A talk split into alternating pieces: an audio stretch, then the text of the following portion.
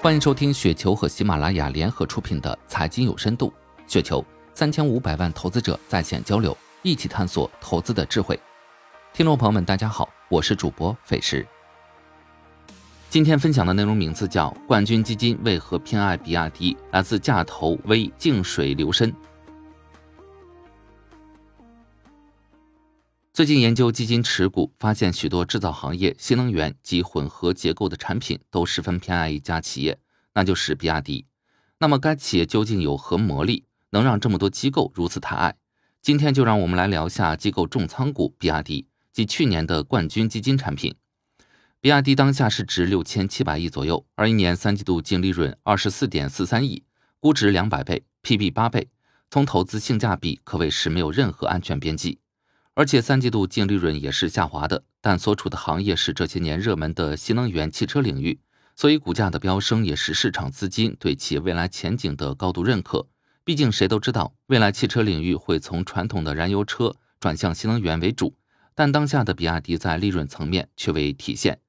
从最新的经营数据看，今年二月产量九万一千四百零六辆，同比增长百分之三百二十四，销量九万一千零七十八辆。同比增长百分之三百三十五。虽然在传统二月来说是汽车销售淡季，但比亚迪延续销量的高水平。细分来看，二月份新能源乘用车产量八万八千三百二十六，同比增长百分之六百六十七，销量八万七千四百七十三辆，同比增长百分之七百六十四。而且从战略角度看，二二年车型规划亮眼，产能提升及出海战略为全年销售助力。产能提升方面，比亚迪去年规划建成八座工厂，估计到二二年实际可利用产能接近一百九十万台左右。所以从当下的产能、销量及车型规划乃至战略层面，是可以提升比亚迪利润的。比如在技术方面，新平台技术优势领先，纯电方面的优势仍处在领跑地位，混动方面有超低油耗、静谧平顺、卓越动力的三大特点，也是比亚迪一直强调的。那么在动力电池层面，技术和成本优势也是领先的，并取得丰田、长安等乘用车客户配套的资格，叠加当下的产能和销售以及市场消费者的认同感，无论是营收还是利润，应该是会提高的。但有个问题，就是比亚迪当下的市值接近六千七百亿，即使这些年的业绩上升到接近百亿，那估值层面仍处于七十倍左右，而且百亿利润毕竟没有实现，所以站在投资角度。这仍是炒作预期的做法，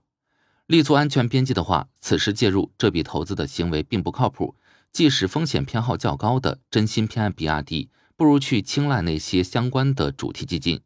比如我们之前说到的去年冠军产品前海开源公用事业，基金规模二百五十八亿，成立以来年化百分之三十一点四四，从近一年的收益图对比沪深三百是遥遥领先的，但最近有所回调。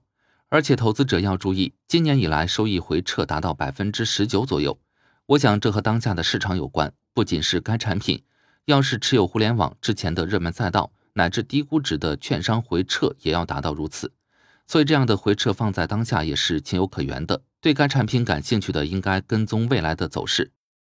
从持股角度说，虽然华润电力占第一大持仓股，但其实比亚迪才是第一。因为持有比亚迪的港股和主板相加接近百分之十左右，所以比亚迪要真的能继续火起来，也会带动该基金的收益。